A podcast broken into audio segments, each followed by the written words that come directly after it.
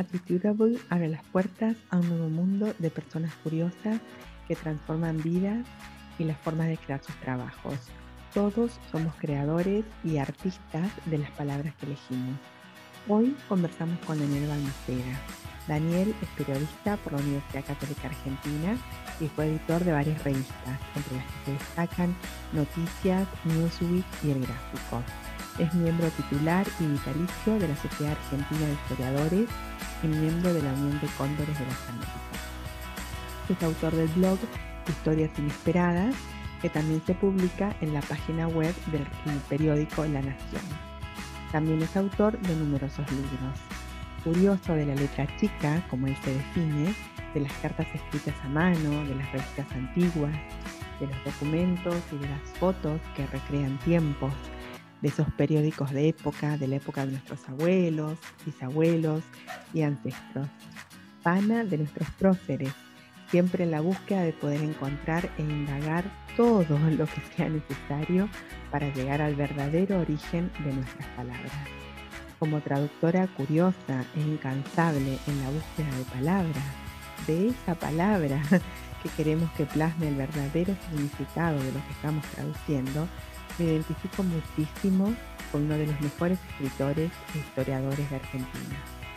Esta historia que vamos a hablar, sobre lo que vamos a hablar hoy, es el libro que escribió eh, Dani, El apasionante origen de las palabras, y a cómo empezó todo este, este viaje, esta trayectoria.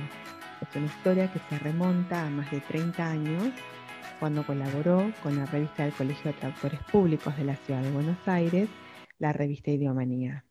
Bienvenido, Dani, a nuestro podcast. Una revista para traductores que se llamaba Idiomanía y que en, esa revista trabaja, en general trabajaban todos traductores. Entonces, las notas estaban especializadas sobre, por ejemplo, ¿no? el subtitulado, ¿no? el subtitulado del cine o eh, algunas o, algunos este, traductores de nuestra historia, Borges cuando ha hecho alguna traducción, o los traductores de Borges, bueno, y cómo se tienen que interpretar algunas, bueno, todas cuestiones del idioma, pues se llama idiomanía, así que era, y en esa revista me tocó eh, empezar a, explicar un poco orígenes de palabras, eh, que podía, podría o está más o menos junto con las etimologías. Pero en realidad esto es un poco más allá que la etimología. En vez de plantearme que tal palabra viene del latín, ta, ta, ta, o del griego, en realidad lo que cuento es una manera un poco más sencilla, por qué, eh, cuál, fue el camino que recorrió, por qué esa palabra se fue transformando y, terminar, digamos, dándole un poco de vida a la, palabra para, para entender todos sus cambios. En esa, en esa época de idiomanía, eh, reuní un montón de, notas eh, que, me sirvieron como base para, para los libros referidos al vocabulario que he hecho en esta época. Así que mm, para mí fue muy, muy importante esa, esa base y a partir de allí le tomé gusto no solo a los orígenes de, de las palabras de nuestro idioma, del español, del castellano, sino también de otros idiomas, porque a veces nosotros hablamos en forma, en nuestro, nuestro lenguaje habitual, a veces utilizamos palabras que no pertenecen a, nuestro idioma. Voy a dar un ejemplo muy breve. Eh, nadie dice mercadeo. ¿no? en el mundo del marketing no se usa la palabra mercadeo, que es la correcta. Bueno, eh, a eso me refiero, que eh, el libro, El apasionante origen de las palabras, se ocupa un poco del lenguaje habitual más que del, correcto uso del español, eh, que, de todas maneras está, es, un, es, un, gran idioma y que, hay que aprovecharlo. Sí, pero eso lo tenemos, ¿no? En el diccionario, en la RAE, ya hay si uno quiere investigar, pero lo que vos haces creo que es único y tendrías que por ahí ver, es como tu diccionario, de cómo la palabra no es eh, mercadeo marketing, sino va más allá, va más profundo. Como al inicio, ¿no? El primer capítulo que este, este libro, para el que todavía no lo leyó, está dividido en partes, ¿no? en guerras, en distintos em, eh, formatos. Y al principio ya como traductora me llama la atención el apenas empiezo, que son deadline, eh, freelance y target. Las tres palabras en inglés que cualquier traductor lo, vive día a día y nunca lo traduce, ¿no? Siempre lo usa en inglés. Contanos un poco. De tu bueno, pero vos dijiste algo muy importante para el, para el uso del idioma. Justamente las, las palabras que terminan manteniéndose, las palabras que terminan siendo, formando parte de nuestro vocabulario, son aquellas eh, que logran un consenso general en el grupo al que pertenecemos. Y entonces, eh, justamente cuando vos decís deadline, está tan arraigado en nuestra forma de expresarnos en el campo del periodismo, eh, de la publicidad o, de algunas presentaciones, hablar del marketing también, ¿no? Hablar de deadline, que la, que la, fecha límite, eh, está tan, tan entendido que esa palabra concentra claramente el concepto que queremos expresar. Entonces, si vos dijeras, bueno, la fecha del plazo, ya empezás a utilizar más palabras y se pierde esa compresión que uno necesita en el lenguaje, tanto así como para las palabras como para a veces frases armadas. Eh, por eso es que decís con, este, mucho acierto que ese tipo de, vocablos, por más que no sean del español, a nosotros nos sirve mucho para eh, explicar un concepto que a veces es, más, más amplio. Sí, desde claro, exacto, pero por ejemplo, mira, yo hasta siendo ¿no? una persona que también trabaja con las palabras desde otro, desde otro punto de vista, no sabía el origen. ¿Por qué? ¿No? ¿Por qué quedó tan implantado y por qué se dice esa palabra? Claro, claro. Eh, brevemente, digamos que deadline era una línea blanca que se colocaba en las prisiones durante la guerra de, secesión de Estados Unidos y que en esas prisiones el que pasaba esa línea se le disparaba. Entonces había como un límite que no se podía pasar. Y ese mismo término lo utilizaron principalmente en Estados Unidos en el, campo de la, primero del, del periodismo, en donde aparecieron también los freelance, que eran en el libro de Ivanhoe eran los, los lanceros, los, los, mercenarios, digamos, los que trabajaban para, para la paga. Y de allí también vino el freelance, que es otro de los, que es otro de los, términos. Bueno, porque justamente el freelance le da un poco más de suavidad a la palabra mercenarios que la tenemos ya este, con una connotación. Las connotaciones son muy importantes ah, en el vocabulario. Aquellos que escribimos sabemos perfectamente que uno puede tener un libro, de un diccionario de sinónimos, pero a veces no quiere decir lo mismo. No es lo mismo decir cama que lecho. Es decir, mm. nadie dice, bueno, ahora me voy un ratito al lecho a dormir una siesta. Entonces, si bien son sinónimos, son sinónimas, hay que saber este, eh, entender que cada palabra tiene una, una, genética especial y esa es la que te, lo que nos ayuda a que el otro nos entienda mejor cuando utilizamos las palabras más adecuadas. Dolo, por favor, permitime decir algo más. Yo dije en un momento los grupos de pertenencia, y vos fíjate que los jóvenes tienen un idioma, los ingenieros tienen un idioma que entre que, ellos entienden mejor, los bomberos, eh, los rugbyers, no sé, lo que se te ocurra. Cada grupo de pertenencia tiene una forma de expresarse en la que todos se entienden mejor y que tal vez los que estamos desde afuera no los entendemos. Bueno, justamente en algún momento esa, esa, esa terminología especial, como vos dijiste, de la guerra o de la marinería, eh, o de, las comidas, digamos, los campos que, que manejé en el libro, eh, terminan trascendiendo a un grupo y, formando parte de, un campo mucho más amplio. Es cierto, y también que a veces es difícil comprenderlo si uno no está en ese grupo o no tiene algún código o algo en común, aunque por supuesto habla el mismo idioma y todo, pero a veces quedas, mm, ¿qué quiso decir? Por ahí por contexto lo puedes sacar, pero medio... Es que, es que, bueno, nos pasa con las generaciones más jóvenes que utilizan a veces términos que nosotros, ya un poco mayores, decimos, tratamos de aplicarlos y nos miran nuestros hijos como diciendo, no, no, no estás entendiendo por dónde va, va la cosa y no estamos entendiendo. Bueno, eh, pero justamente eso, el, lenguaje de los ladrones también existió. El, lunfardo se, el lunfardo se generó a partir de, ese lenguaje en el que ellos necesitaban que el resto no entendiera. Los argot del mundo tienen esa, esa función. Es cierto. ¿Y vos pensás que uno por ahí vive o de la manera que uno vive es el reflejo por ahí de cómo habla o de las palabras también que utiliza? Sí, por supuesto. El, entorno a nosotros nos marca claramente. Y cuando digo el entorno no, me refiero nada más a las personas, sino la geografía, el, contacto con, el ambiente, el contacto con las cosas y nuestra forma de, de percibir la vida.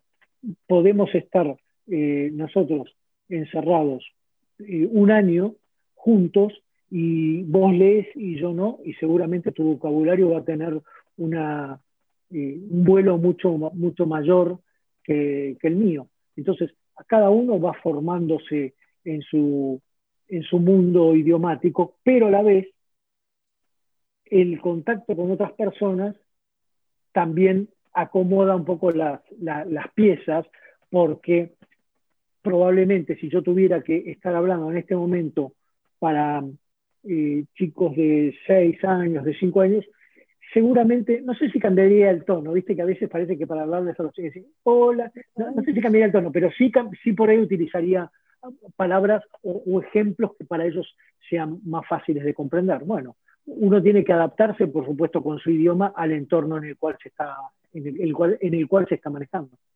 Claro, tal cual. Y también eh, pienso por ahí en, mis abuelos, de la manera que ellos hablaban, por ahí las palabras que usaban, que quizás, como decís, por ahí ya no pertenecen más a este momento y a esta época, pero para mí sí, y me recuerda a ellos, a, su cultura, a lo que ellos vivieron.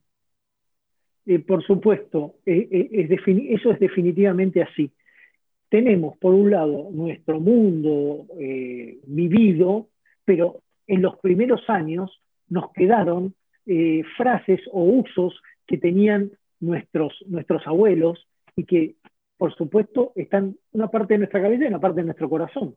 Vos fíjate que si, por ejemplo, no, sé, si se usa mucho ahora, pero te voy a dar un ejemplo de una frase.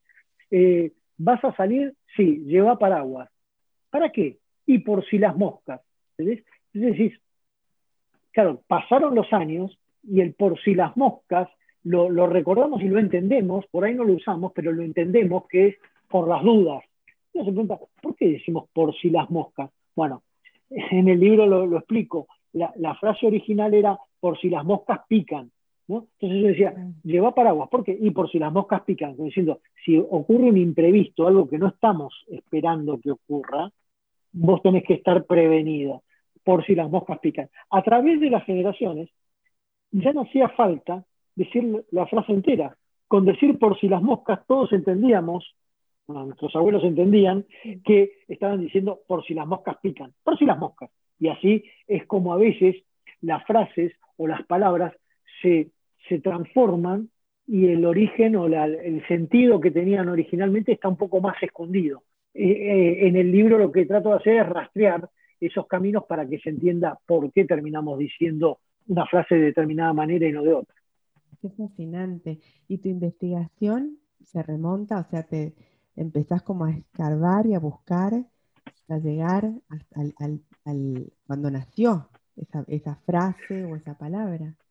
Exacto. Lo que haces es, eh, eh, en general, en, por ejemplo, estamos hablando y por ahí vos decís una palabra o, o decís una frase que a mí me queda dando vueltas en la cabeza. Y después tengo que hacer el camino inverso de la palabra para ir, tratar de llegar a sus orígenes. Obviamente la ayuda de lingüistas de todo el mundo con, sus obras este, me, me, facilitan mucho el camino y los diccionarios, los diccionarios de todos los tiempos. Un ejemplo muy claro es que si, yo voy a, a, un diccionario que es el diccionario de autoridades, que es de 1730 y pico, o 13, ya no recuerdo bien.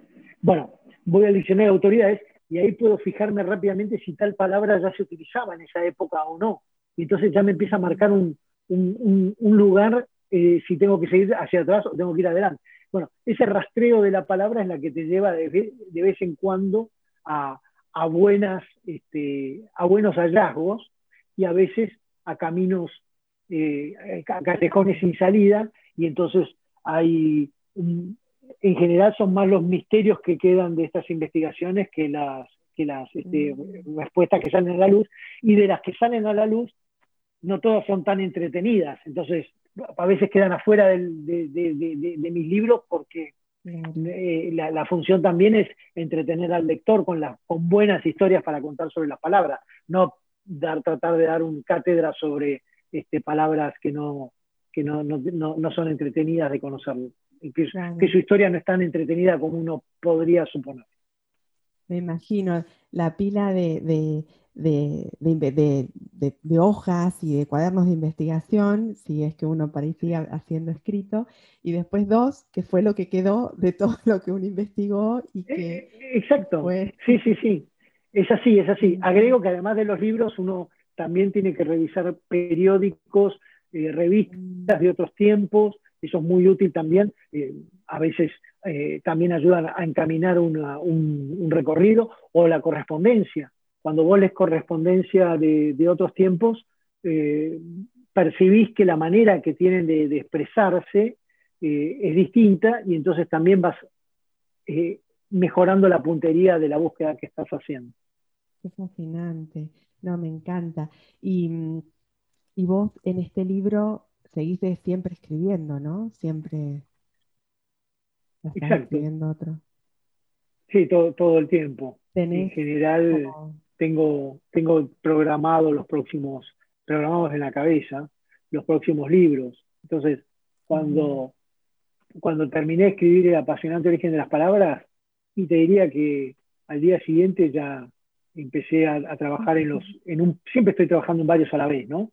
Pero en algún momento, porque tengo que terminar, digamos, pongo, le pongo el monio a un libro. Y hay otro aspecto muy interesante. En general, esto lo saben muy bien los autores, cuando vos terminás un libro, lo, lo, entregás a la editorial y, empieza un proceso de corrección, de agramación, etcétera, que demanda este, el diseño de tapa, demanda unos meses. Por lo tanto, cuando salió, yo ya, cuando salió el apasionante eh, origen, yo ya estoy hace, llevaba hace rato tiempo escribiendo otro libro. nada que ver. Entonces, eh, como que ya me desprendí. Pero eso está muy bien porque, por lo menos desde mi punto de vista, el autor ya este, perdió la, paternidad o la, este, relación este, aferrada a un libro cuando lo suelta para sus lectores. Ya está, ya está en manos de ellos más que en, en manos del autor, ¿no? Claro, ya sigue su crecimiento independiente. Exactamente, que se las arregle por ahí y, que, justamente cada, cada lector encuentre, le, encuentre su vuelta. Esto es muy, muy, muy, habitual, sobre todo en la novela, ¿no? que cada uno imagine sus personajes que sean distintos de, otros. Y bueno, y, con, los libros hay que hacer así. Es más, una, algo que, que a veces hablábamos con amigos escritores es si volvemos a leer nuestros libros. Y yo en mm. general tengo pánico de, leerlos, porque lo, los reescribiría eh, en forma completa. Así que mejor soltarlos y que, tengan vida y no estar todo, todo, el tiempo este, transformándolos. A veces pasa, pues yo también cuando entrego un trabajo y después de unos años algún cliente te pide, bueno, me actualizás porque saqué esto y decís, yo escribí esto, ¿Cómo no? Ahora lo haría distinto o pondría otra palabra, ¿no? Y decís, ¿cómo puede Exacto. Sí, sí, sí. Bueno, es, es, muy natural porque aparte no solo nosotros mm, vamos mejorando nuestra, nuestra calidad profesional, sino que el lenguaje se va moviendo. No tenemos una lengua muerta. El, español justamente tiene esa, esa capacidad de ir eh, transformándose también las tecnologías ayudan a que el lenguaje necesite, pero, pero sobre todo eh, en nuestro idioma diría que el, gran aporte vino principalmente de las lenguas americanas. Y eso hizo que el español se, nutriera de un vocabulario nuevo y constante. Hoy son más los hablantes hispanos en América que, en, España misma.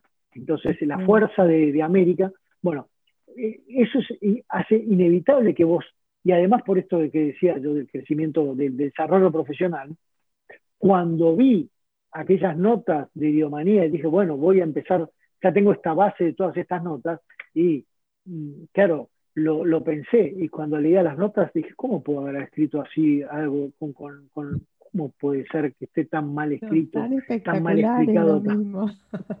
Por ahí uno es muy exigente, ¿no? O sos muy exigente con tu, con tu propio trabajo, con vos mismo. En general, eh, la exigencia tiene que ver con, con preocuparme más por el lector que por, por, el, por mí, por el autor. Entonces, si yo quiero decir algo, pero estoy más preocupado por que se entienda del otro lado lo que quiero decir. Ese es un ejercicio muy importante, porque en definitiva el, destinatario del, mensaje no soy yo, está del otro lado. Entonces importa más que llegue el mensaje a, que, a, lo que yo, a que yo quiera expresarlo de, a mi manera.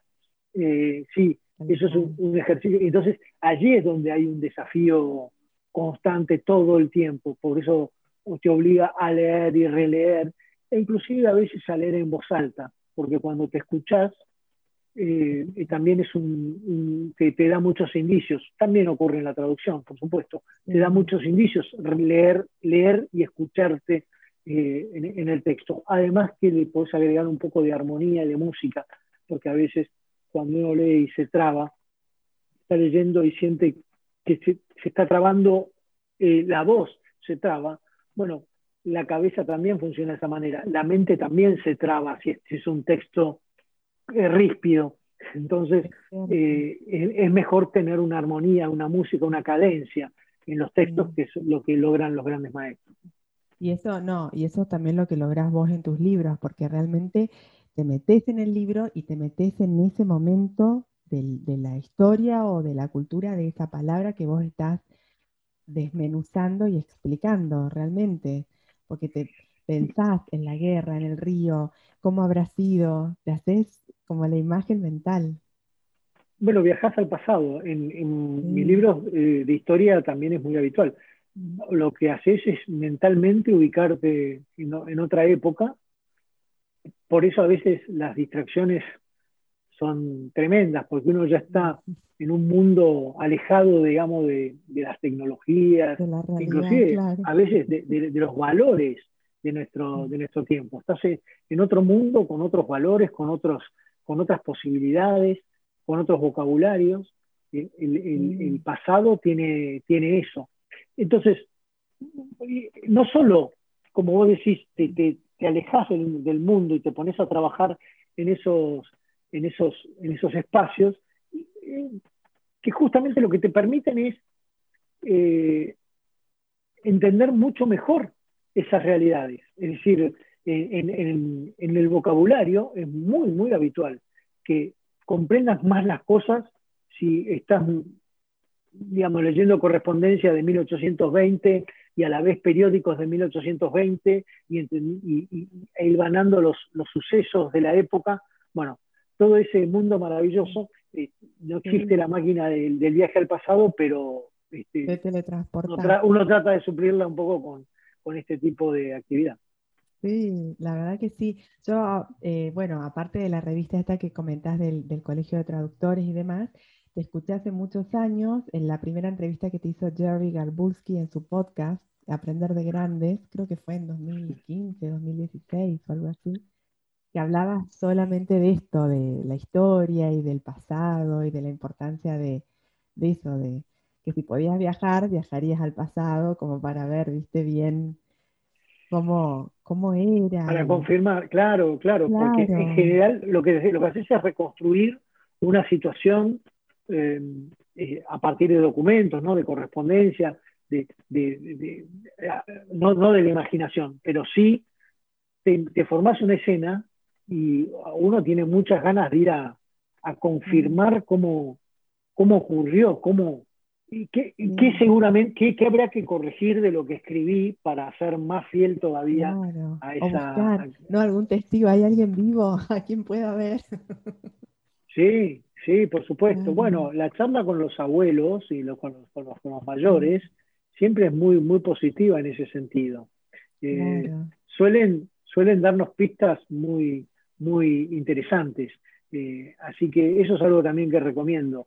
Que primero que seamos más, que, escuchemos más de lo que hablamos y después que aprovechemos a los mayores y todo su, su conocimiento y sus vivencias. Sí, tal cual. Dani, bueno, y para ir cerrando, contame, ¿vos tenés alguna palabra así en especial que sea tu palabra preferida o alguna frase, algún de, tantas palabras que, siempre estás investigando, alguna para que te resuene más en este momento, porque seguramente por ahí va cambiando a lo largo ¿no? de, la vida?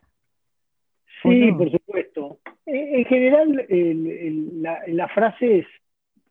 Eh, me gustan las que, las que terminan generando una confusión muy grande, como podría ser perdido como turco en la neblina, que, terminó derivando en historias sobre que los turcos se perdían cuando salían a vender por nuestro país, o que en Turquía no había neblina, apagada total, o que eh, este, la turca, o sea, la borrachera de España generaba que el turco, el turco no tiene nada que ver con la borrachera, con, la turca de, de borrachera. Bueno, y en realidad la frase era perdido como tuco en la neblina, es una frase que en Europa no, no la conocen, no saben, no saben qué quiere decir, y que es, del norte de nuestro país el tuco o tucu es la lucierna en quechua, y entonces ellos decían perdido como tucu o tuco en la neblina, eh, claro, una forma figurada de que la lucierna este, se enciende y en la neblina sigue perdida.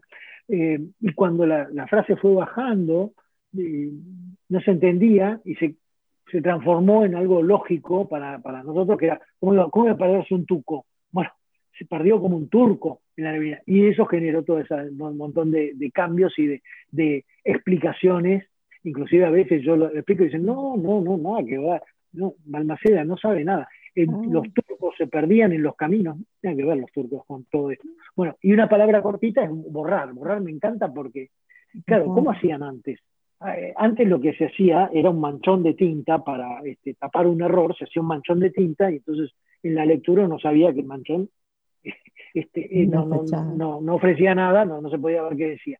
Ese manchón de tinta generaba, como en el vino, una borra, una borra de tinta, una borra de vino, una borra de tinta. Y de ahí nos viene el verbo borrar. Increíble, ¿de dónde aparece el verbo borrar? De la borra de tinta. Bueno, esas son las palabras que me, a mí me, resultan muy simpáticas este, su, conocimiento, o que las astillas de, que quedaban en el piso de cuando se hacían barcos formaban un astillero. El astillero era un, como un cementerio de astillas porque al, construir los barcos de madera todo el piso quedaba astillado. Ahí te di algunos ejemplos de, de, esas que... Y algo que, que, dijiste cuando viajo al pasado, etcétera.